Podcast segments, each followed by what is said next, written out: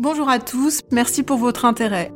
Je suis Caroline Goldman, psychologue pour enfants et adolescents, j'ai un doctorat, j'ai enseigné 15 ans à l'université, publié quelques livres, et je reçois et soigne des enfants depuis presque 20 ans en cabinet libéral.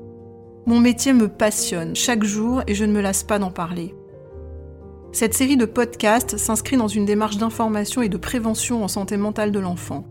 Je n'aborderai pas ici ce que chacun sait. Vous ne m'entendrez pas louer les vertus de l'amour ou condamner la maltraitance.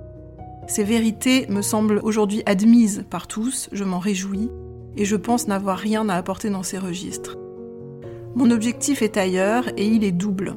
D'abord, synthétiser des dimensions éducatives fondamentales qui me semblent trop peu abordées de manière générale. Par exemple, comment apprendre aux enfants à gérer la frustration à partir de l'âge d'un an et de façon réaliste?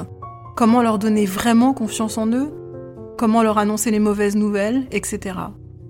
Ensuite, j'observe avec une certaine perplexité qu'en 2022, il existe toujours un fossé immense entre certaines réalités indiscutablement démontrées par la science et ce qui est véhiculé dans les médias, parfois d'ailleurs en se réclamant d'inspiration scientifique.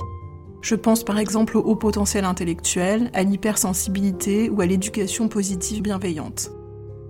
J'aimerais donc également que ces podcasts participent à contrarier ces contre-vérités médiatiques qui ne sont pas sans effet sur la santé de nos enfants. J'espère que vous prendrez plaisir à m'écouter.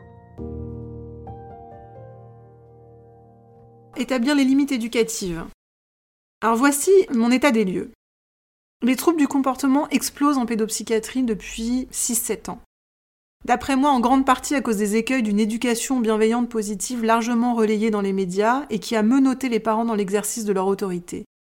Je partage l'avis de Claude Almos qui parle d'un marché de la culpabilisation des parents. J'ai développé dans le précédent podcast ma critique de ce courant bienveillant positif, critique largement relayée par les acteurs contemporains de la pédopsychiatrie qui envoient les effets délétères chaque jour sur leurs patients les professeurs Marcelli, Gols, Koum, Duverger, Ruffo et Ben Soussan, Claude Almos, etc.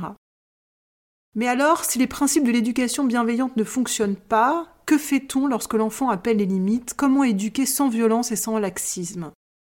La solution tient selon moi en deux mots. Le time out, ou la mise à l'écart temporaire hors de l'espace commun. Cette méthode est préconisée comme sanction non violente par le Conseil de l'Europe mais aussi par le programme Barclay dans le traitement du TDAH et par le professeur Kasdin qui est directeur du centre de parentalité à l'université de Yale, pour ne citer que. Dans mon livre File dans ta chambre, offrez des limites éducatives à vos enfants publié chez Duno en 2019, je détaille l'application de cette méthode que je conseille à mes patients depuis 16 ans en cabinet libéral. Voici le contenu de ma feuille de route pour établir les limites éducatives auprès des enfants entre 1 an et 11 ans. Il en existe également une pour les adolescents à partir de l'âge de 12 ans, et sans limite d'âge jusqu'à ce qu'ils ne vivent plus chez vous. Donc voici tout d'abord les désobéissances typiques de l'enfance à interdire progressivement après l'âge d'un an.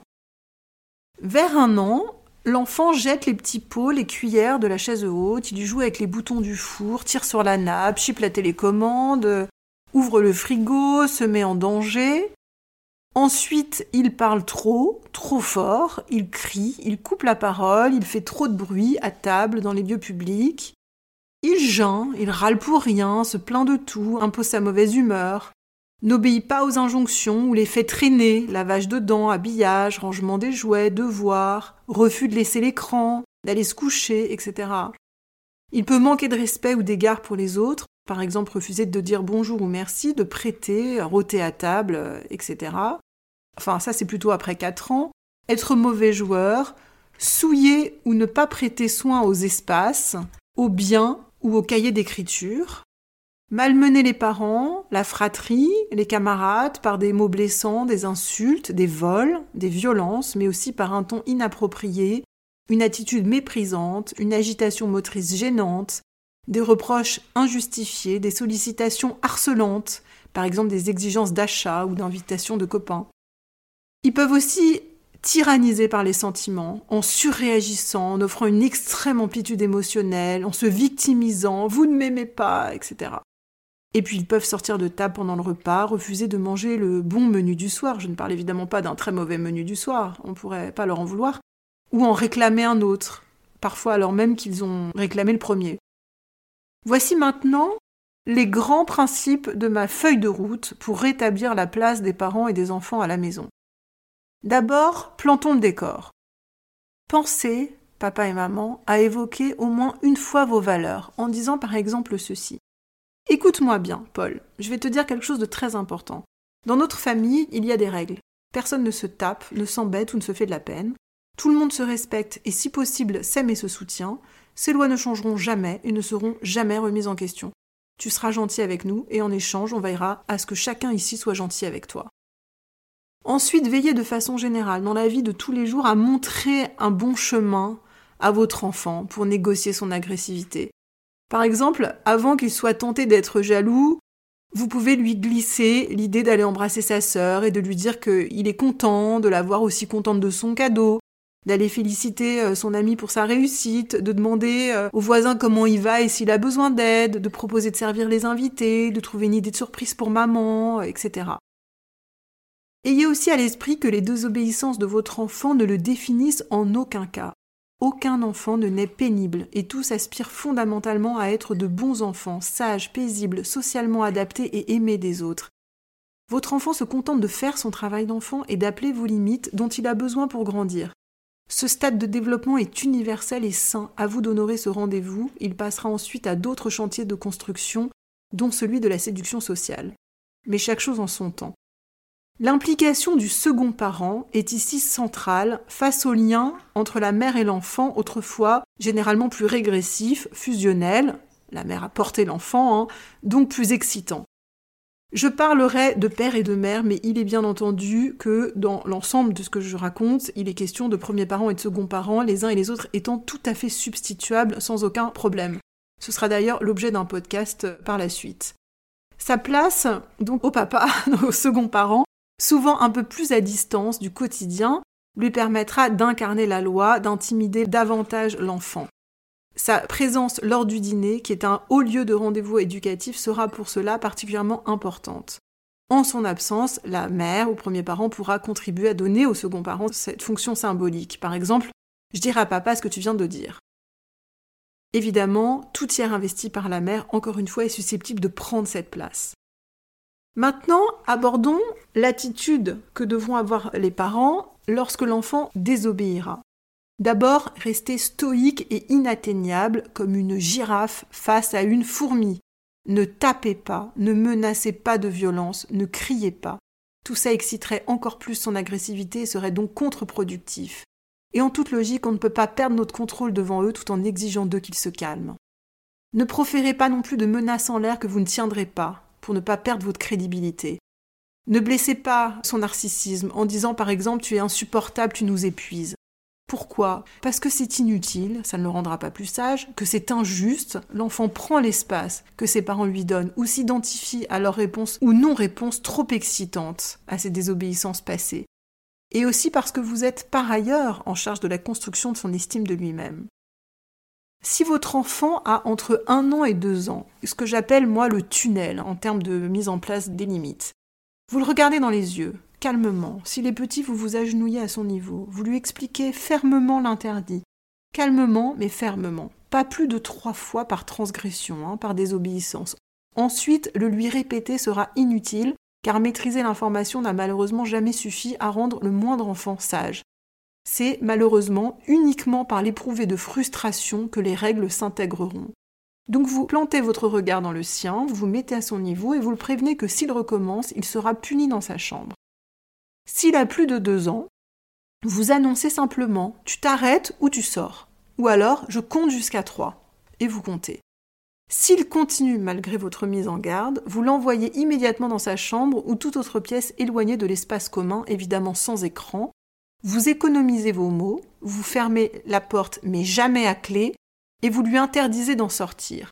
Tu as désobéi, tu n'as pas obéi à maman ou à papa, je viendrai te chercher lorsque la punition sera terminée. Vous allez le chercher au bout d'un temps proportionnel à la désobéissance. Les limites vont s'intégrer, parfois avec quelques larmes. Si votre enfant n'obéit pas lors de la mise en place de la punition, il refuse d'y aller, tente d'en sortir, vous appelle, crie, tape sur la porte, fait trop de bruit, jette les jouets sur le mur, etc. Vous ouvrez la porte, et là, votre seul argument pour un retour au calme doit être une menace d'allongement du temps d'exclusion et rien d'autre. Si tu désobéis pendant la punition, tu resteras encore plus longtemps dans ta chambre. Ce système permet de ne pas tomber dans l'escalade de la violence répressive, coups, cris, répétitions incessantes, menaces, énervement général et épuisement parental, qui sont des poisons dans la vie de famille et pour l'enfant. Il fonctionne, ce système, parfaitement bien, tout en restant respectueux de l'intégrité psychique et physique de votre enfant. Aucune négociation, discussion ou justification de l'interdit ne doivent lui être cédées. S'il commence à vous reprocher le sens de votre attitude, prenez beaucoup de distance avec ces mots. Il expérimente leur pouvoir sans réellement maîtriser leur portée. Quand un enfant dit je t'aime plus, t'es moche, te déteste, etc., ne collez surtout pas à ce qu'ils vous disent dans ces moments-là. Il expérimente, euh, il joue avec une arme, que sont les mots, et qu'il ne maîtrise pas encore. Et surtout, rompez immédiatement sa démarche. Tu feras comme tu veux quand tu seras papa, quand tu seras maman. Pour le moment, le papa, la maman, c'est moi. Ce qui est très bien parce que ça remet en perspective les différences de génération. Ne précisez pas non plus le temps d'exclusion s'il commence à devenir support de débat. Parce qu'après, il va vous dire Mais maman, ça fait déjà 4 minutes alors que c'est pas le cas, vous allez être derrière la porte comme des chiffonniers là, à débattre, euh, c'est pas une bonne chose. Ne prêtez pas attention au fait qu'il affiche de la satisfaction à aller dans sa chambre. Ça, souvent, ça démobilise les parents. Ils se disent, mais il a l'air très content d'aller dans sa chambre. Mais moi, ça me va très bien qu'il soit très content. En fait, l'idée n'est pas de le rendre malheureux. C'est pas si surprenant parce que finalement, on lui donne effectivement ce qu'il appelait. Et ne l'obligez pas à en sortir lorsque la punition sera levée, sauf bien sûr s'il le faut pour d'autres raisons. Vous vous contentez d'entr'ouvrir la porte et vous lui dites ça y est, c'est terminé. Souvenez-vous que la désobéissance de votre enfant doit avoir des conséquences sur lui et non sur vous. Affichez une posture puissante, immuable, confiante et calme de girafe. Il désobéit, il en paye le prix, c'est son problème, il n'y a donc aucune raison que ça vous atteigne personnellement. Ne lui donnez pas ce pouvoir sur vous, ça l'insécuriserait. Ce qui se joue a lieu entre lui et lui-même, entre sa raison et ses pulsions. Vous êtes ici simplement l'outil qui lui donne les moyens d'apprendre à se réguler. Utilisez si besoin la punition différée, en rentrant de la balade, le lendemain matin, le soir au retour de l'école, et après trois ans jusqu'au dimanche suivant. Tenez la punition impérativement ensuite. C'est-à-dire que l'enfant, quand vous allez le cueillir l'après-midi, hein, parce qu'il a désobéi le matin, vous allez le chercher à l'école, il est adorable, et il est vraiment particulièrement de bonne humeur hein, ces après-midi-là en général. Vous êtes très cool, hein, comme toujours, une girafe, très cool. Tu te souviens, Paul Je t'avais promis une petite punition ce matin parce que tu t'étais pénible au moment de l'habillement ou de mettre des chaussures, je ne sais quoi. Et là, l'enfant va vous regarder, va s'effondrer, euh, va prendre une mine à la Sarah Bernard euh, dramatique et va vous dire Mais maman, mais, mais j'avais pas entendu, je te promets, et puis je recommencerai plus jamais, et c'était parce que ma sœur m'avait dit ça, etc. Tenez bon, tenez bon pour toutes les prochaines fois où grâce au caractère exécutif de votre promesse, eh bien, vous n'aurez plus qu'à le menacer, entre guillemets, le brandir et il redeviendra sage immédiatement avant même que vous ayez besoin de le punir la prochaine fois. Donc tenez bon pour toutes les prochaines fois. Et toute désobéissance qui vous sera rapportée en votre absence, avec la nounou, les babysitters, les grands-parents, les enseignants, les animateurs, etc., devra être sanctionnée par vous de façon différée. Votre enfant doit sentir qu'il a des comptes à vous rendre même en votre absence, que vous êtes les gardiens de sa pulsionalité.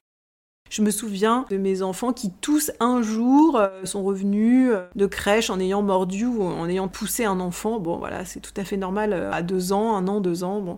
Les auxiliaires me le disaient, j'étais calme, je leur disais, bon tu sais, ça c'est tout à fait interdit, tu n'as pas le droit de mordre, tu n'as pas le droit de pousser non plus. Et quand on rentrait à la maison, je leur disais, bon bah tu te souviens, tu n'as pas le droit de mordre, donc là tu vas avoir une petite punition, voilà, et donc je les mettais dans leur chambre. Et vraiment, je n'ai jamais hésité à le faire, et chacun de mes enfants a été puni deux fois, généralement c'est dans la même semaine d'ailleurs, pour être sûr que vraiment ça marche bien le système, hein, qu'il y a une vraie congruence entre tout ce que tout le monde raconte, et il n'y a plus jamais eu ce problème, quoi, ça n'a plus existé. Donc ça vaut quand même vraiment la peine de le faire euh, deux ou trois fois pour que après le problème disparaisse définitivement de la vie d'un enfant. Hein. Si la situation doit impérativement évoluer favorablement, contrainte de lieu ou de temps, hein, par exemple, sans possibilité de le sanctionner dans l'immédiat, par exemple pendant les devoirs ou pendant le bain ou euh, quand il s'excite à l'arrière de la voiture, vous lui promettez une punition à la mesure du temps qu'il vous fait perdre avant obéissance. Vous lui dites tout le temps que tu passes à crier là ou à ne pas travailler sera doublé en temps de punition une fois arrivé ou une fois les devoirs terminés. Donc si j'étais toi, j'obéirais et vite. Le principe, c'est vraiment que ça doit toujours lui revenir comme un boomerang, ça, ça doit devenir son inconfort à lui. À chaque fois qu'il déborde, ça doit avoir un prix pour lui et pas pour l'environnement. Recommencez dès que l'enfant désobéit, même si c'est plusieurs fois de suite. Soyez sans scrupule, ce que vous exigez de lui est justifié. Ce système l'outillera pour la vie sociale. Et vous l'envoyez dans sa chambre pleine de livres et de jeux, hein, ce n'est pas le goulag euh, sibérien. Hein. Appliquez ce système avec toute la fratrie à partir de l'âge d'un an. Notez que l'accord entre les parents doit être manifeste et total. Il ne faut jamais rester silencieux si l'autre gronde, ne me demandez pas pourquoi. Si une maman gronde son enfant et que le papa reste euh, silencieux ou inversement, l'enfant ne retiendra que le silence du papa dans cette scène. Donc papa lève ses yeux du journal et dit à l'enfant écoute ta mère et un principe de confiance, même s'il n'est pas tellement rentré dans le contenu du débat, il faut qu'il signifie qu'il s'affilie à la matrice éducative et tous les adultes en présence ne doivent surtout pas se priver de soutenir le parent qui exerce son autorité, de façon encore une fois respectueuse hein, euh, de l'enfant, comme je le préconise. Il ne faut jamais non plus se désavouer devant l'enfant. Si l'un des parents trouve que le ton du second est inapproprié, par exemple estimé trop violent ou trop permissif, au lieu de s'en prendre à l'autre parent, il affiche sa solidarité parentale et réoriente son action répressive par ces mots précis. Écoute ton père et va dans ta chambre ou écoute ta mère et va dans ta chambre. Ainsi, l'enfant trouve une matrice éducative harmonieuse. Sinon, chaque conflit entre le père et la mère peut constituer une brèche dans laquelle il s'engouffre pour chercher encore et encore les limites. Vous pourrez retrouver mes deux feuilles de route pour les enfants et les adolescents, ainsi que toutes les questions fréquemment posées à sa lecture par les parents.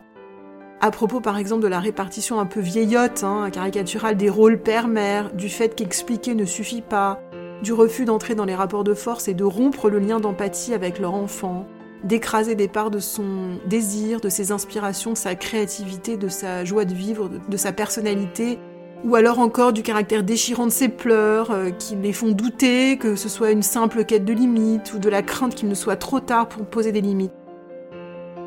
Je réponds à toutes ces questions qui me sont souvent posées dans mon livre, qui s'appelle File dans ta chambre, offrez des limites éducatives à vos enfants, chez Interédition en 2020, et sa version pour les psychologues professionnels ou les éducateurs, établir des limites éducatives, évaluation, diagnostic, mode d'emploi thérapeutique, aux éditions Duno, publié en 2019.